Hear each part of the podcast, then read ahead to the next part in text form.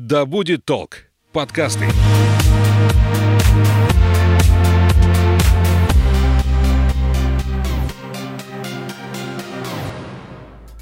Привет, я Настя, и это подкаст об экологичной жизни в большом городе «Ой, не туда». Гостями студии на этот раз стали сотрудники компании «Магнит», регионального оператора по обращению с твердыми коммунальными отходами в Омской области, а именно Карен Егоян, генеральный директор компании, и Дмитрий Котляр, оператор сортировочной линии. Мы поговорили о том, как работает сортировочный цех, что поможет облегчить жизнь сортировщикам и как будет развиваться система утилизации отходов в Омске. Но если вы из другого региона, не переключайтесь. Подобным образом система работает и в других городах. Наливайте кофе в свой многоразовый стакан и вслушивайтесь. Мы начинаем. Карен Дмитрий, здравствуйте. Здравствуйте. Добрый день. Спасибо, что вы сегодня к нам пришли, нашли время в вашей сложной работе, потому что в несколько выпусков назад мы разговаривали с Борисом Лорером, с автором проекта «Сортировочная», и он бывал на мусоросортировочных заводах, и вот этой идеей пригласить людей, которые связаны непосредственно с такими заводами, меня очень сильно заразил, поэтому сегодня я вас сюда и пригласила для того, чтобы понять вообще, как это происходит. Расскажите немного о том вообще, Карен, как, как в Омске сейчас работает сама система? В Омске на сегодняшний день у нас два мусоросортировочных комплекса. Э, они расположены в двух округах города Омска, в Ленинском и в Кировском. Они находятся в собственности рекоператора и на сегодняшний день функционируют оба а, в круглосуточном режиме. То есть мы сортируем отходы 24 часа в сутки. То есть это получается круглосуточная работа, он не останавливается никогда, этот конвейер? Да, ну, есть, конечно, а, некоторые остановки, ну, технические регламенты, перерывы на обед, э, какой-то, может быть, сбой там в, в оборудовании, ну, это не более там 10-15 минут. В день? В, ну, не в день, перерыва. А ну, например, этот перерыв бывает на... как часто? По-разному совершенно. Ну, например, у нас на обед ходят сотрудники по очереди, поэтому как такового обеда, там, который, ну, чтобы завод останавливался там, буквально на, на час, на полтора, такого у нас нет. То есть могут быть какие-то технические заминки, ну, где-то нужно почистить грохот, ну, кто э, бывал на мусоросортировочном комплексе, понимает, о чем я говорю. А я не понимаю, расскажите, что это значит? Ну, э, мусоросортировочный комплекс – это достаточно сложный механизм, э, достаточно много стоит оборудования, магнитов, грохотов и так далее. А Бывает. грохот это что? Это не грохот... звук, это что-то какое-то? Нет, конечно. Грохот это а, оборудование, которое отбивает органику, то есть отделяет от а, основного состава отходов органический. Он а, состоит из множества валов, которые могут в процессе работы забиваться. Поэтому приходится иногда останавливаться там, буквально на 10-15 минут, чтобы эти грохота почистить. Интересное просто название. У меня просто в голове ну, такое представление, что это какой-то просто гул, и вам нужно немножко его сделать тише. как мы сейчас вот во время записи крутим какие-то Ну, гул винтики. достаточно тоже как бы серьезно стоит на заводе. Ой, не туда. Дмитрий, расскажите, вот для вас э, эта работа, она сложная? Этим сложно вот э, ежедневно заниматься? Я так понимаю, вообще у вас вы именно сотрудник сортировочного цеха. Да, я сотрудник цеха. А, я бы не назвал эту работу прям сложной. То есть это такая же работа, как и работа. А, к тому же, не назвал бы эту работу тяжелой. К тому же у нас отличный график, и мы успеваем как и поработать, так и отдохнуть хорошо. У нас 3-3, хватает достаточно выходных, поэтому... А почему я спросила, сложная ли эта работа? Потому что Борис, как раз вот э, гость предыдущего выпуска, он рассказывал, что э, нужно очень сильно концентрироваться на всем этом потоке. Это действительно так? Да, концентрироваться, конечно, нужно. То есть ты поначалу тяжело, конечно, но в течение там трех-четырех дней, там, недели, может быть, в принципе, ты привыкаешь и уже внимательно смотришь на ленту, отбираешь необходимые фракции, и даже голова не кружится от ленты, поэтому... А в, на первых порах кружится? Ну, поначалу непривычно из-за того, что непрерывное движение идет, и тебе нужно все время сосредоточенно смотреть. Ну, то есть, в принципе, с этим можно Конечно. смириться и к этому Это просто дело привычки. Где-то три смены, четыре, и все. И уже потом все нормально. Вы вот уже сколько работаете? Ну, девятый месяц. То есть уже за 9 месяцев вы уже, наверное, вообще там мастер своего дела, можно сказать. Да, конечно, привыкаешь быстро к тому. То есть обучение легкое, так сказать. А, Еще я знаю такой факт, что а, те сотрудники таких э, заводов, они умеют отличать на, на глаз фракции пластика разные. Это, это правда или нет? Конечно, правда. Пластик легко можно отличить на визуально. То есть по цвету, по прозрачности бутылки, ну, банально по этикеткам. А бывает вот. такое, что вы все-таки ошибаетесь где-то, если вдруг там перепутали пластик? Не, ну какие-то такие мелкие пересортицы совсем, естественно, могут быть. Но это штучные экземпляры, поэтому не все усмотришь, так сказать, в процессе работы, может быть. Но это потом все пересортировывается, и уже чистая продукция отправляется на куда дальше, на переработку. Кстати, вот о том, куда же дальше все-таки отправляется отсортированный уже мусор. Есть э, у нас в Омске перерабатывающие заводы, или это отправляется в другие города? Как это происходит, логистика? Ну, по-разному. У нас более 12 фракций на заводе отбирается, достаточно большой спектр. Поэтому э, все, э, вся фракция, вся ВМР, так скажем, вторичный материальный ресурс, реализовывается посредством торгов. То есть все уходит у нас с акционов. Поэтому часть э, ВМР перерабатывается в городе Омске. Ну, в частности, там, например, картон, пленка. Часть отходов уходит в другие регионы. Ну, вот, например, допустим, прошлого года у нас заходили как и местные переработчики, так и из соседних регионов. Тюмень, Новосибирск, по-моему, даже был Екатеринбург. Вы сказали, что у нас перерабатывается 12 фракций ВМР. Что это за фракции? Можете перечислить Не хотя бы часть? перерабатывается, наверное, а Отбирается. отбирается. Мгм.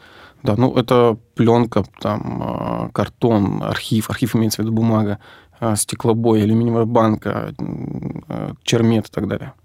То есть, э, в принципе, вот это даже не то усредненная э, классификация сортировки, как вот мы в быту сортируем. То есть здесь уже более такой точечный подход, наверное, да, к сортировке у вас происходит или как? То есть у нас-то дома вот мы, ну, как, например, я это делаю, я сортирую отдельно просто пластик, отдельно какой-то металл, который попадает ко мне в квартиру, отдельно э, макулатуру. А у вас это все еще больше э, сортируется на меньшее уже или как сказать?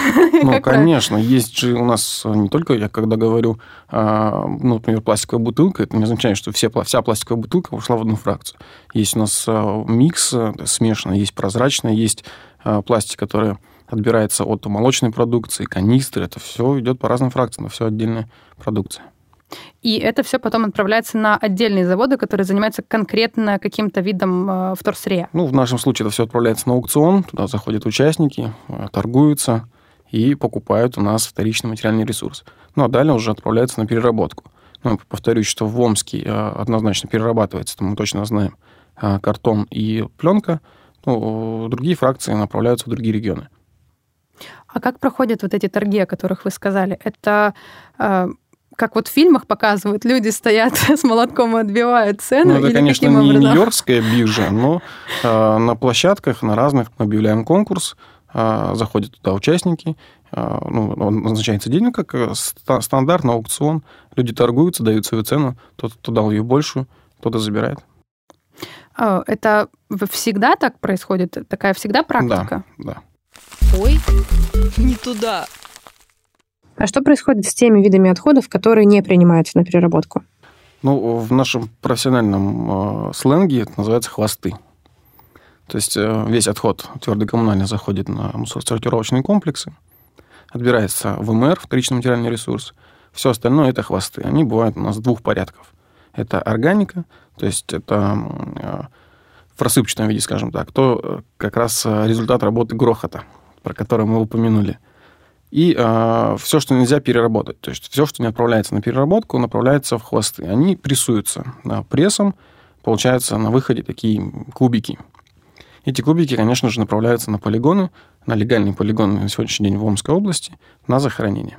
А сколько сейчас полигонов? Ну, их сложно назвать, в принципе, полигонами. У нас, а, к сожалению, до 2019 года вообще не было никаких полигонов, в принципе, объектов.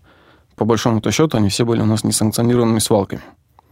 Но вот в прошлом году министерству а, удалось включить а, 17 объектов а, в Омской области в 303 приказ Минприроды. Это означает, что они стали а, легальными объектами по размещению ТКО. Вот из 17 а, полигонов на сегодняшний день на 11 направляются хвосты. На остальные, на которые хвосты не поехали, ну, это только с точки зрения логистики, потому что не слишком далеко. Это Устишим, Теврис и Плечов 600 километров, ну, сегодня для нас непозволительно. И эти объекты будут действовать до 1 января 2023 года, и сегодня они принимают хвосты на захоронение. А после 23-го на них есть какой-то план, что с ними будет происходить? Ну, по плану на них должны будут выделены денежные средства для проведения рекультивации. То есть, по большому счету, они закроются, будут рекультивированы. Ну, к этому времени в Омской области должны появиться уже полноценные объекты, полигоны и э, полноценные заводы. Дмитрий, еще пару вопросов к вам.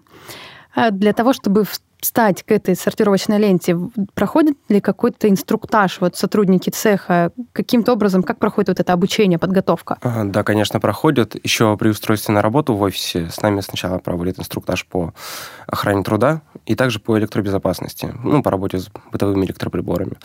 А Уже непосредственно на самом мусоросортировочном комплексе перед, перед тем, как приступить к работе, с нами проводят инструктаж по пожарной безопасности обязательно, а, инструктаж водный обязательно на рабочем месте, а также проводит инструктаж конкретно по работе на каждой позиции мусор, ленты мусоросортировочного комплекса, линии мусоросортировочного комплекса. То есть вы, как вас обучают тому, как это правильно делать? Да, то есть, опять же, опять же вот Карен Грачевич упомянул грохота, те же.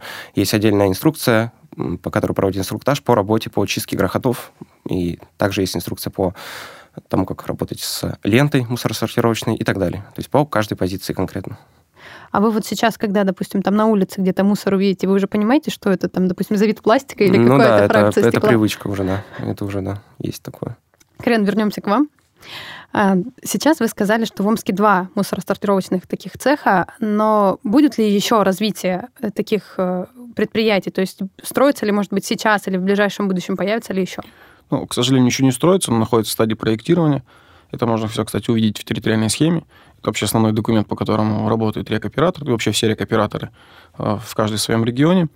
У нас запланировано три очень крупных э, объекта в Тарском районе, в Тавричанке и в Омском районе. Надеемся, что к 2023 году эти объекты будут построены и введены в эксплуатацию. Крупных, э, в смысле, больше тех, которые есть сейчас, или, ну, примерно такие же? Ну, у нас на сегодняшний день, э, кроме мусоросортировочного комплекса, на объекте, по большому счету, ничего и нет. Я сейчас говорю уже о заводах, которые будут обеспечивать полный цикл.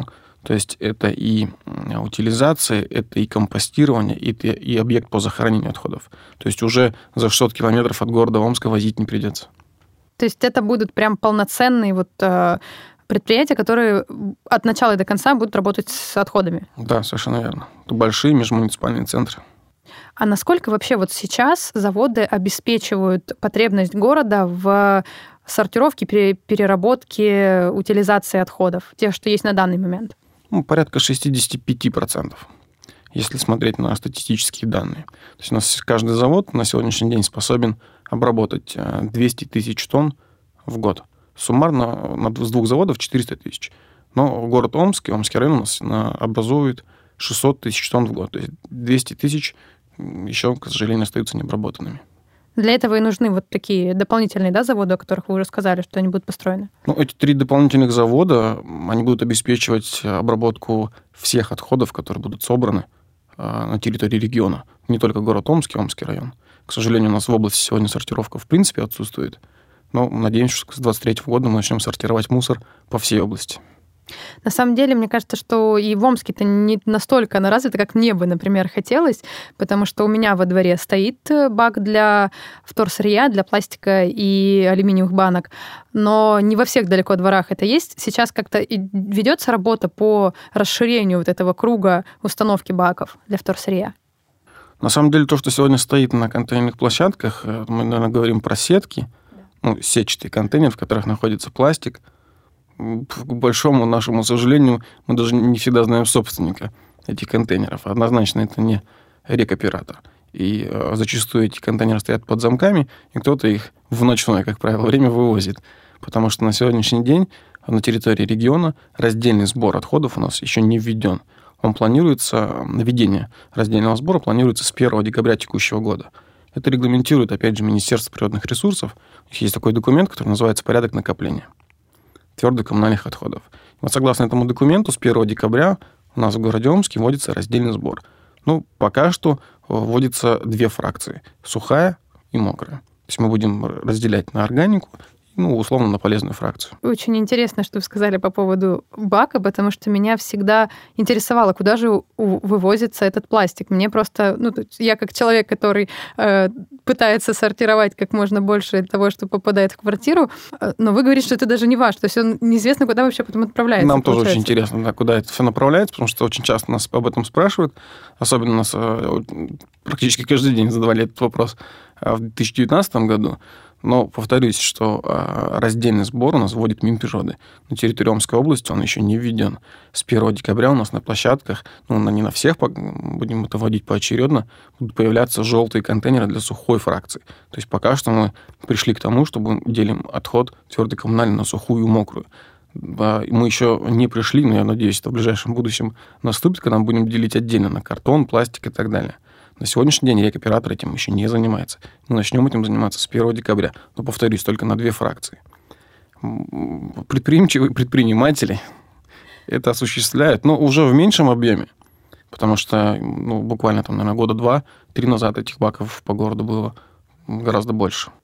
То есть это для вас проблема, что они устанавливают Конечно. эти баки? Ну, по большому счету, да. Потому что э, не только эти сетки, но и эко экоактивисты, как мы их называем в кавычках, которые выбирают полезную фракцию из контейнерных площадок, ну, сегодня действуют, конечно же, во вред. Ну, мы понимаем, про кого я говорю, про людей без определенного места жительства, которые целенаправленно с контейнерных площадок выбирают картон и алюминий. Соответственно, а, эта фракция не доезжает даже до заводов.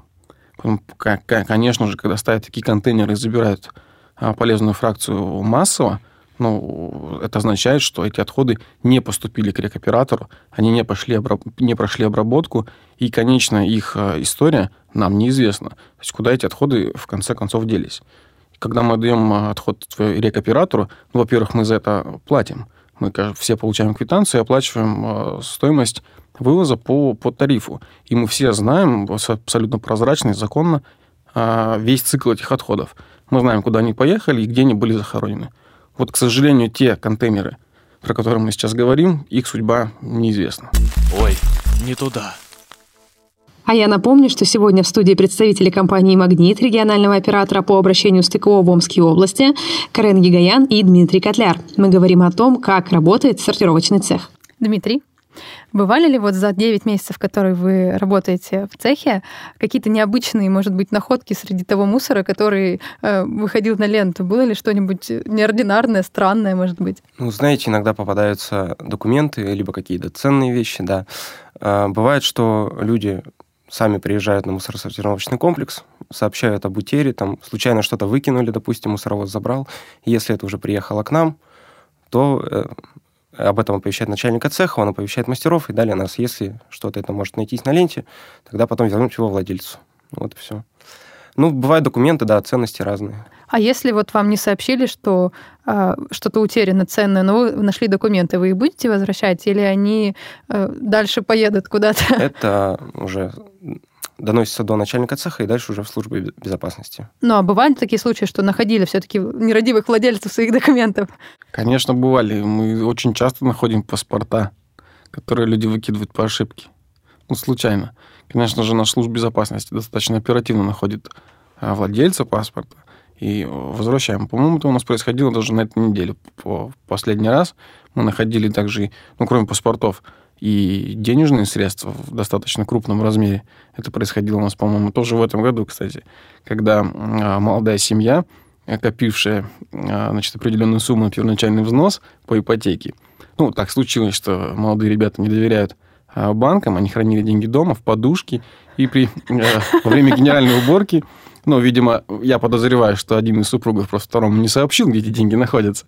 Эта подушка благополучно была выброшена в бак ну и приехала на полигон. Часто бывает, что а, мы не находим, но люди к нам обращаются самостоятельно. Если реагировать на это оперативно, то мы, как правило, понимаем, в каком мусоровозе а, та или иная вещь потерянная едет. И в 90% случаев мы находим это. Подождите, история с подушкой еще не закончена. Эту подушку вернули или Конечно. сейчас наши слушатели отправятся на полигон рыть там, искать эту подушку с деньгами? Конечно, вернули. В этот же день. Вам сказали спасибо? Да, нам долго говорили спасибо. Замечательная история. Мне кажется, ее можно писать в анналы вообще куда-то, чтобы сохранить и действительно беречь свои ценные вещи. Нужно доверять друг другу и говорить, где прячут деньги, чтобы таких ситуаций больше не возникало. Спасибо за совет. Я думаю, он будет очень ценным. Нужно ли промывать тару перед тем, как я ее бросаю даже в общий бак? Каким-то образом там с ней, не знаю, сжимать или еще что-то сделать? На сегодняшний день не вижу в этом особого смысла, потому что, ну, по крайней мере, вот октябрь, ноябрь мы еще все-таки работаем по э, смешанному сбору. Все это в любом случае входит в один контейнер, э, забирается мусоровозом. У нас мусоровозы, э, парк техники обновлен достаточно хорошо. На сегодняшний день работает современная техника с коэффициентом уплотнения до 7 и то и 8. Поэтому это все сжимается. Как ни крути, на мусоросортировочный комплекс там помытая бутылка, она в любом случае придет грязная, будет ее отбирать грязной. Это уже переработчик, который будет ее отправлять на а, переработку, будет промывать, очищать, выделять и так далее. То есть на сегодняшний день это бессмысленно.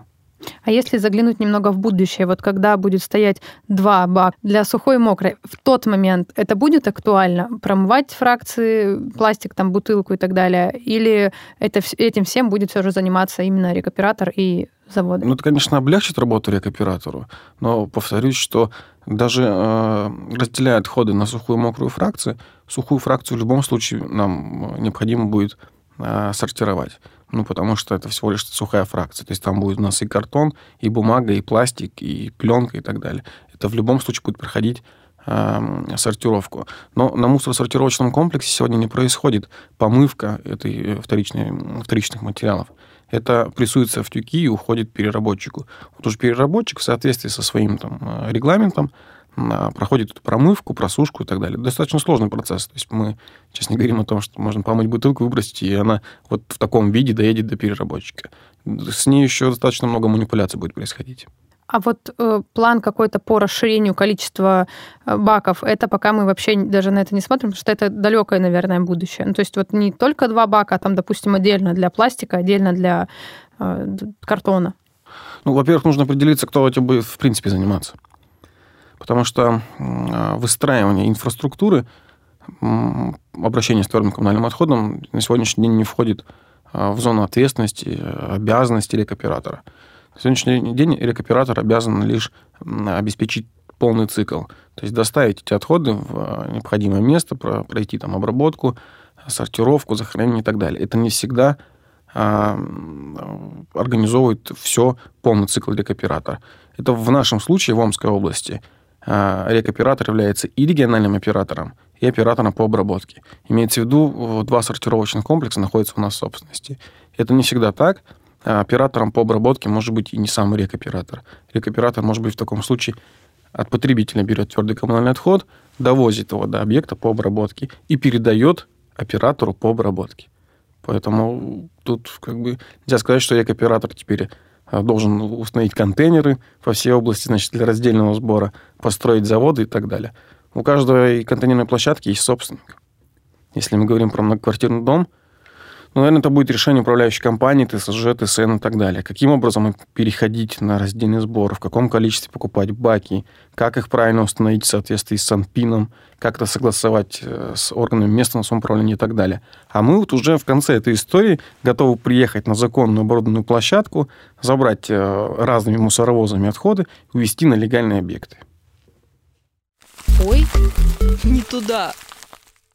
Еще пару вопросов, Дмитрий, чтобы он не заскучал сильно во время нашей беседы. Расскажите, как выглядит один день, допустим, из жизни сотрудника сортировочного цеха. Вы приходите на работу. У вас, наверное, есть какое-то специальное обмундирование для того, чтобы приступить к ленте, я так думаю. Конечно. Рано утром мы приходим на работу, либо на личном транспорте, либо на служебном. После чего переодеваемся, также дальше проводится перекличка, замерка температуры у сотрудников. А, после чего уже непосредственно перед приступлением к работе мы облачаемся в СИЗы, ну, средства, что, инди... средства как, индивидуальной защиты. А у нас обязательно рукавники, фартуки, перчатки, также защитные очки, чтобы глаза уберечь.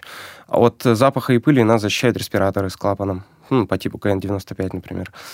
Вот. И вот в таком, так сказать, обмундировании полном находимся на ленте. А, каждые два часа у нас а, технологический перерыв. Ну, так как завод не останавливается, на него идут по очереди. То есть часть сотрудников уходит на небольшой перерыв, после чего возвращается, уходит другая. А, с 12 у нас обед. Процесс идет таким же образом, то есть по частям. Ну и дальше до конца смены. В конце смены проводится генеральная уборка, такая небольшая перед сдачей смены другой смене передачи. А, а зачем нужна там генеральная уборка? Мне просто кажется, что там, где есть мусор, там, в принципе, очень грязно, и там никакая Нет, генеральная уборка если, не если поможет. совсем не соблюдать чистоту на рабочих местах, тогда там совсем все будет мусор. Бана... Ну, такая банальная небольшая уборка. Смести полы, убрать где-то лишний мусор наваленный и так далее. Вот. Ну, Приглашаем вас на мусоросортировочный комплекс. Я обязательно Удивитесь, приду, как, да. насколько там чисто. Я, я, обязательно... там, там действительно чисто, потому что ну, нужно содержать место рабочее в чистоте. Я была на заводе по переработке пленки как раз э, в Омске пару лет назад, и я действительно удивилась. То есть для меня, ну там, конечно, не такой мусор, прям не все, что есть, но вот там я была, и меня удивило все, как это происходит, вообще, как это все выглядит. Немножко для меня было космически в этот момент. Вот, наверное, мне кажется, после этого я всей этой историей заинтересовалась и пытаюсь в ней больше разобраться. А, Дмитрий, вы сказали, что ну вот, для вас, в принципе, эта работа не такая уж и трудная, если Ну, я правильно поняла. Ну да, она, конечно, не легкая, но и не тяжелая прям. Если с чем сравнивать? Градация какая? От э, шахтеров? Ну, я думаю, у шахтеров работа гораздо посложнее, чем на мусоросортировочном комплексе. А у кого легче, допустим, чем у вас работа? Ну, у меня понятно. Не сиди, разговаривай. Так как сказать, ну, много у кого, наверное, легче. Работы разные, так сказать. Обычное производство. Работы всякие нужны, Да, работы да, всякие да. важны. Понятно. Вы сказали, что у вас есть все средства защиты, то есть, в принципе, это довольно комфортно работать. Или все же, может быть, на первых порах хотя бы было неприятно копаться в чужом мусоре или как? Но это более такой психологический фактор, наверное, по первости.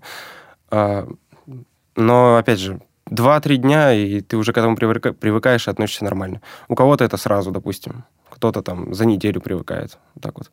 А ну, обезопасить себя, так сказать, от всяких различных... То, что попадает на тебя, это средства индивидуальной защиты нас помогают. Вот. Ну, это от уровня брезгливости, да, Да, зависит да, да, от да, да, человека. Приятно. А как вот вы вообще решились пойти на э, такую работу? Потому что мне кажется, что, в принципе, это не для каждого. Для вас вот изначально это было, ну, как бы нормально просто? Или Я как? спокойно к этому относился изначально, то есть не было какого-то отвращения и так далее. Карен, вы сказали, что нас в будущем ждет два разных бака. А будут ли еще какие-то изменения именно для людей, для понимания, для того, чтобы, ну, декабрь уже не так много времени до него осталось, как настроиться на вот этот новый формат? Будет ли проводиться, допустим, какой-то дополнительный инструктаж для людей, для чего нам два бака? Потому что я думаю, что в любом случае все будут э, куда попало все раскидывать, э, по крайней мере, на первых порах, пока не привыкнут. Мы со стороны рекоператора делаем это регулярно. Я имею в виду разъяснения среди населения. Это средства массовой информации. Я достаточно часто встречаюсь и с населением, и с управляющими компаниями, проводим разъяснения. Ну, конечно же, это а есть тут и ответственные лица за экологическое воспитание. Поэтому, ну, во-первых, раздельный сбор у нас будет вводиться не сразу во всем городе Омске. Будут конкретные площадки, которые будут установлены контейнеры, для того, чтобы люди начали привыкать. Мы, для того, чтобы перейти потом э, к раздельному сбору во всем регионе. Начинаем, значит, с города Омска потихонечку вводить по несколько площадок а, в каждом округе. Далее, я думаю, мы охватим весь город и перейдем уже на область. Вот после этого можно будет тогда говорить уже о разделении на несколько фракций. Ну, это мы уже далеко вперед забегаем.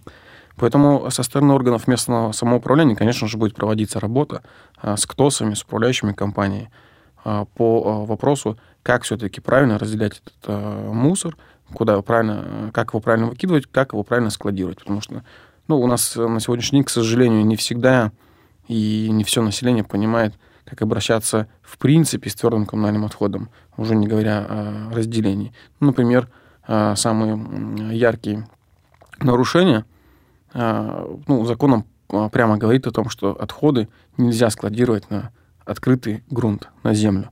Ну, сегодня мы это наблюдаем а, в большей степени в частном секторе города Омска. Ну, конечно, если сравнивать эту ситуацию с э, прошлым периодом, то год назад все было ну, намного хуже. Сегодня люди все-таки постепенно привыкают к тому, что пакет э, с отходом нужно доносить до контейнерной площадки, не просто его бросать, а аккуратно положить в контейнер. Мы к этому, ну, я считаю, уже пришли. Поэтому следующим этапом будет для нас э, обучение э, разделить такие отходы хотя бы на две фракции, правильно их донести до контейнерной площадки и выбросить а, в правильном порядке. В желтый бак у нас уходят сухие фракции, а, значит, смешанные отходы уходят в зеленый бак. Когда мы к этому привыкнем, когда люди поймут, что это правильно в первую очередь для них, тогда уже будем и шагать дальше. То есть, э, как говорится, степ-бай-степ. А что будет относиться к сухой фракции и что будет относиться к влажной? Ну, я могу сказать только крупными мазками. Сухая фракция – это у нас та фракция, которая может быть полезной. Ну, например, бутылки, как, опять же, стекло, картон, бумага и так далее. Ну, а мокрая фракция – это в большей степени органика. То есть это те органические отходы там, а, от э, приготовления пищи, например. Ну, что-то жидкое, которое подлежит там, компостированию, разлаганию и так далее. То есть пока останавливаемся на этом этапе. А те виды отходов, которые 100% не подлежат переработке, такие фракции тоже есть, допустим, там седьмая фракция пластика. Куда нужно будет отправлять такие отходы? Обычный потребитель никогда не поймет, э, подходит ли та или иная бутылка э, к пластику, который подлежит переработке. Достаточно это сложно будет для него.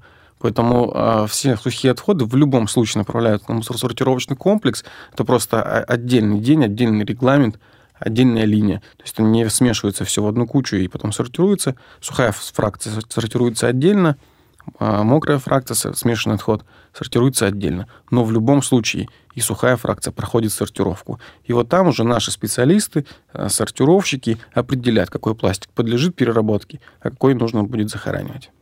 Ой, не туда.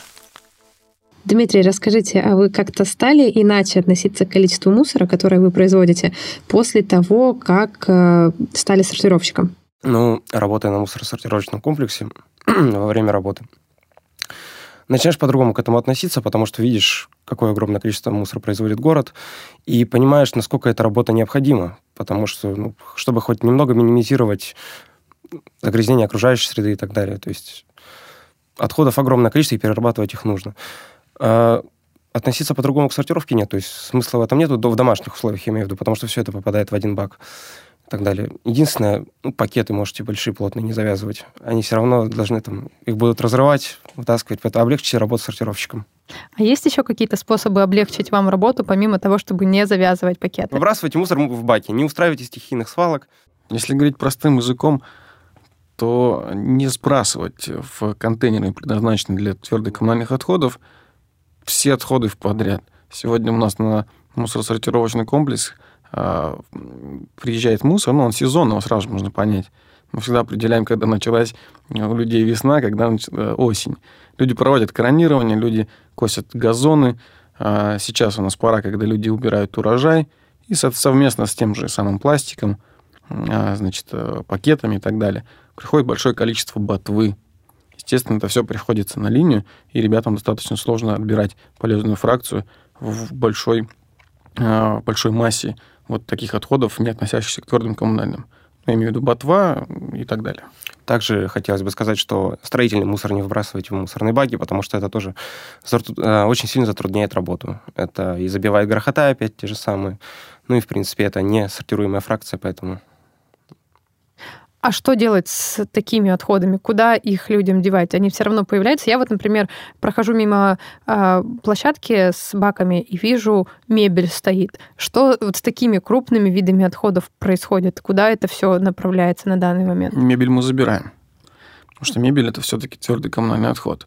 Просто он называется по-другому, крупногабаритный но по составу тот же твердый коммунальный. Просто его габариты не позволяют его разместить в бак, поэтому он склад... должен складироваться в специально отведенный отсек на контейнерной площадке. Ну, как бы положить диван рядом с площадкой, за площадкой, возле площадки, это тоже неправильно. Площадка должна быть оборудована э, в соответствии со всеми нормами.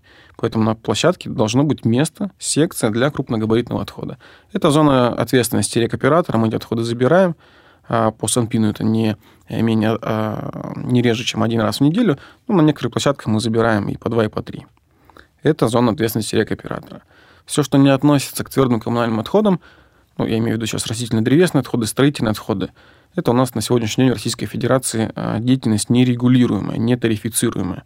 Ну и по, по большей степени отходы эти подлежат пятому классу опасности, поэтому тут даже и лицензия не требуется для транспортирования. За эти отходы уже оператор не отвечает. За них отвечает, ну, в первую очередь, собственник этих отходов, тот, кто их произвел. Ну, если мы а, говорим, допустим, о строительных отходах, тут тоже их можно разделить. Если мы, ну, условно, дома проводим ремонт, и там оторвали кусок обоев, выбросили его в общий бак, то это твердый коммунальный отход, потому что это отход от текущего ремонта. Ну а если же мы дома проводим перепланировку и снесли э, стену, вытащили на площадку, выкинули в бак еще, не дай бог, на значит, большие мешки с кирпичом, плитами бетонными и так далее, то это уже строительный отход, который должен вывозиться отдельно, не рекоператором, а любая специализированная организация, которая этим занимается. То же самое касается растительно-древесных отходов. Есть компании, и в городе Омске они есть, которые занимаются транспортированием и утилизацией растительно-древесных отходов и строительных. А что это за компании? Как их найти? Просто в интернете загуглить, условно говоря? Или каким образом? Потому что я тоже про это слышу впервые, что у нас на разные там виды, вот такие виды отходов есть разные компании.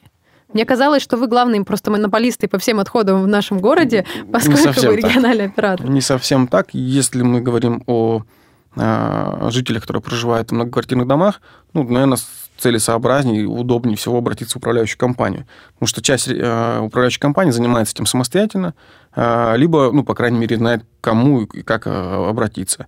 Если же мы говорим о площадках, которые э, находятся на муниципальных территориях, ну, это в основном частный сектор, то здесь необходимо обращаться в органы местного самоуправления, то есть ну, в окружные администрации. Все эти площадки находятся на обслуживании управления дорожного хозяйства и благоустройства – Поэтому и с ними можно эту работу проводить. Ну, конечно, как вы сказали, можно найти в интернете, загуглить, но здесь самое главное не нарваться на серых возчиков, чтобы ваши отходы не оказались в ближайшей лесопосадке. А все-таки от э, таких компаний, перевозящих, требовать э, документы, чтобы понимать, куда этот строительный отход уехал и куда он был направлен на утилизацию. Если таких документов нет, это первый признак, что эти отходы появились на соседней контейнерной площадке. Это в лучшем случае, потому что эти, этими отходами все равно кто-то займется, либо управление дорожного хозяйства, либо магнит. Ну, а в худшем случае это окажется несанкционированной свалкой в лесопосадке. Моя задача, как изначально, как я хотела перед собой ставила задачу, когда запускала этот подкаст, это немножко рассказать людям о том вообще, что такое отходы, почему их э, можно там сортировать, как отказаться от каких-то ненужных покупок. Но для вас э, то, что люди покупают какие-то вещи, это выгоднее получается, чем если они перестанут это делать или нет? Или у вас тоже есть цель как бы помочь экологии в какой-то степени? Ну, это самая первая цель помочь экологии все-таки потому что, ну, есть несколько, наверное, сложных вопросов, а, касающихся, вот, как вы сказали, люди больше покупают, нам выгоднее. Сегодня очень много э, продукции, которая не подлежит переработке. Сортируй, не сортируй, все равно этот отход поедет на, э, на захоронение. Его невозможно переработать. Это вопрос э, достаточно сложный, его прорабатывают на уровне законодательства федерального. То есть мы знаем, что есть курирующие вице-премьеры, которые занимаются этими вопросами.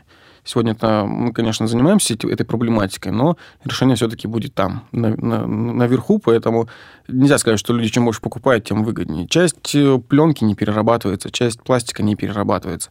Все уходит на захоронение. Естественно, это все а, тем или иным способом а, оказывает негативное воздействие на окружающую среду. Поэтому наверное, нужно начать э, с заводов-изготовителей, производителей этой продукции – а, прорабатывать вопрос э, с ними в первую очередь. Ну, наверное, э, в нашем случае принуждать, наверное, обязывать все-таки производить продукцию ту, которая либо там биоразлагаемая, как сейчас это очень модно, либо которая хотя бы подлежит переработке, чтобы можно было ее выделить из общей массы твердых коммунальных отходов и подарить ей, ну, как говорится, вторую жизнь. Сегодня, повторюсь, очень много отходов уходит просто на захоронение, никто ими не занимается переработкой, потому что их, в принципе, невозможно переработать. Не существует таких технологий. А что чаще всего встречается на ленте? Есть ли какие-то виды отходов, которые вот каждый день в огромном количестве попадаются на глаза? Конечно, это, это конечно же, ПЭТ, пластиковые бутылки. Причем, естественно, летом их больше, чем зимой. Это сезон, сезонное увеличение, так сказать, этой фракции. Картона много, архива, то есть это газеты, журналы, ну, различная бумага. Вот. Ну, это сам, ну, естественно, пленка. Опять же, это те же пакеты, в которые складывается мусор перед тем, как их выбросить и прочее. Вот. А такая пленка, то есть пакеты, они тоже подлежат вторичному переработке, то есть подлежат. Потому что я была на заводе, который перерабатывает пленку, но чистую. А пакеты, они в любом случае грязный. Да, есть э, чистая пленка, есть стрейч-пленка, есть грязная пленка. То есть вы вот э, их сортируете по разным... Да, знаю, то там- есть чистая пленка, допустим, прозрачная, это отдельная фракция, грязная пленка это отдельная фракция. К ней относятся все вот пакеты, опять же, повторюсь, что угодно, в принципе, вот такое вот. А что из этого потом можно сделать? То Что угодно. Опять же, пакеты. Повторить э, их судьбу еще раз. Еще я знаю, что из э, тако- таких видов пластика грязных делают плитку тротуарную, насколько я... Да. Ну, не только плитку, и другие Скамейки различные строительные материалы. сейчас уже. Да, тротуарную плитку, скамейки, урны. Ну, Достаточно большой спектр изделий. Кстати, про урны. Вы сказали, что э, вот в жилых кварталах можно и нужно выбрасывать э, мусор именно в те баки, которые вы устанавливаете. А вот за урны маленькие по городу, которые стоят, за них тоже отвечаете вы? Или это местные какие-то, э, там, не знаю, в парке, это парк отвечает? Ну, вообще у каждой урны, если так можно выразиться, есть собственник. А, Будет, наверное, зависеть от того, где эта урна установлена. Если она установлена возле вашего подъезда при входе, ну, скорее всего, это управляющая компания, потому что это как минимум придомовая территория, и за содержание ее содерж- э, отвечает управляющая компания, которая, кстати, и берет это денежные средства вознаграждения. Но если же мы говорим про парк, и этот парк, ну, допустим, муниципальный, соответственно, орган местного самоуправления отвечает. Ну, в нашем случае мы говорим про город Омск, управление дорожного хозяйства и благоустройства. Ну, например, парк, парк Победы. Установлены урны, с этих урн э, собирается мусор управлением дорожного хозяйства и благоустройства. И в их случае э, они эти отходы твердые коммунальные передают рекоператору. То есть мы знаем, куда эти отходы ушли. Ну и, повторюсь, у каждой урны есть собственник, поэтому каждый собственник э, должен отвечать э, за свое имущество. Ой, не туда. У меня в подкасте есть такая традиция. В конце я спрашиваю, спрашиваю своих гостей о том, э, как они сделали свою жизнь более экологичной. Тем более вы уже сказали, что для вас, как для рекоператора, это одна из целей — помочь экологии справиться с нагрузкой э, в плане мусорного загрязнения. Есть ли в вашей жизни, может, вы от чего-то отказались или перешли на какие-то альтернативные э, виды, там, не знаю, стаканы многоразовые или еще что-то, что вот снижает нагрузку на экологию? Можно один-два примера, если что такое есть. Таких мелочей много на самом деле. Ну, для того, чтобы не выкидывать много мусора, я стараюсь много мусора не покупать. Э, У нас есть такая привычка, а, ну, у нас, я имею в виду у всех потребителей, э, пакеты, да, про которые мы очень много сегодня говорим, даже когда у нас приходит э, значит, э, мусор на мусоросортировочный комплекс, у нас э, он обычно э, упакован следующим образом. Пакет в пакете, и еще там сверху пакет, 3-4 пакета. Она стоит перед э, значит, э, мусоросортировочной линией, оборудование, которое называется пакеторазрыватель. Потому что, чтобы его отсортировать, нужно пакет разорвать, а в нем еще один пакет. Поэтому, в первую очередь, я отказываюсь от пакетов. Ну, стараюсь это делать. Потому что, ну, сегодня, когда мы идем в супермаркет, у нас все в пакетах. Вот, абсолютно все. Ну, покупая там, не знаю, какой-то эм, фрукт, допустим, ну, большой, там, или бананы, да, там, или дыню, не обязательно его складывать в пакет, можно занести так. Ну и э, собираясь в путь там, до супермаркета, можно с собой взять э, сумку, рюкзак или что-то подобное. Или старый пакет. Или старый Это- пакет, да. Или старый пакет, ну, лучше, конечно, сумку. Вот, и, ну, все-таки не покупать то, что потом мы в любом случае будем выбрасывать, и которое нужно нам, ну, буквально, чтобы сделать три шага до дома. Ничего сложного в этом абсолютно не вижу. Этим, таким образом, мы уже уменьшим хотя бы количество отходов, которые мы образуем каждый день. Дмитрий, у вас есть какие-то лайфхаки, которые помогут снизить нагрузку на экологию? Вы знаете, Кар- Карен Грачевич, в принципе, про все правильно сказал. Покупайте меньше того, что нужно выбрасывать. И меньше пакетов. Это вот основное из того, что в повседневной жизни ты можешь сделать для этого. Вот и все. Карен, Дмитрий, спасибо вам огромное за то, что вы сегодня пришли. Мне кажется, я переосмыслила немного свою жизнь, и я думаю, есть будет о чем подумать с нашим слушателям. А, Еще раз большое спасибо. Надеюсь, что то, что вы делаете, действительно поможет нашей планете. Да, спасибо, что пригласили, и мы теперь в ответ приглашаем вас на наш сортировочный комплекс в Кировском и в Ленинском. Мы часто принимаем гостей различного э, уровня. Э, Многие, к сожалению, в городе Омске, в Омском регионе до сих пор не верят в то, что мусор у нас сортируется, но, побывав в гостях у рекоператора, э, все сомнения исчезают. Поэтому будем рады вас видеть. А я напомню, что сегодня в студии были представители рекоператора по обращению в Стыково в Омской области, генеральный директор компании «Магнит» Карен Егоян и оператор сортировочной линии Дмитрий Котляр. Любите планету, услышимся в следующих эпизодах. Ой, не туда.